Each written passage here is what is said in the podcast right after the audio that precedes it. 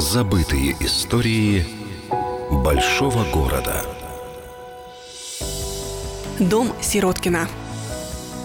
Величественное здание на углу улиц Прорезной и Владимирской, одна из красивейших и ярчайших башен эпохи Киевского Ренессанса, в свое время была еще и самым высоким зданием столицы, высотой в 42,5 метра.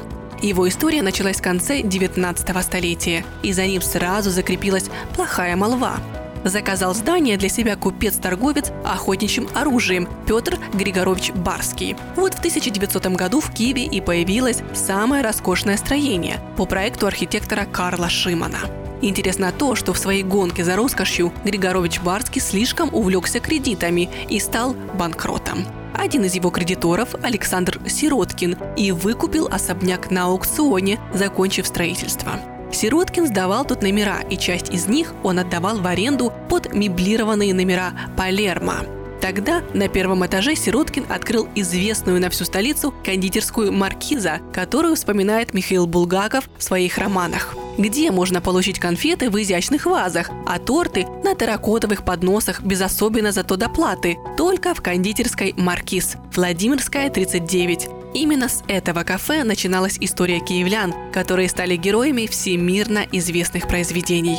Кафе «Маркиз» было надежным покровом для киевского попрошайки Шпульки, который промышлял на прорезной. Сюда в лютые морозы он приходил согреваться. Возможно, именно сообразительный Шпулька стал прообразом известного нам героя Паниковского в романе Ильфа и Петрова. Если старый Киев помнит в этих стенах кафе «Маркиз», то киевляне советских времен точно помнят в этом здании ресторан «Лейпциг». Он был известен своей немецкой кухней и стал народным названием этого красавца дома. Сегодня, к сожалению, мы можем наслаждаться только внешней красотой здания, ведь интерьеры прошлого дома Сироткина находятся под реконструкцией. Дом Сироткина, улица Владимирская, 39.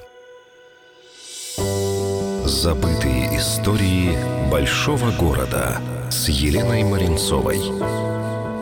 Полная версия по воскресеньям в час дня на радио «Вести».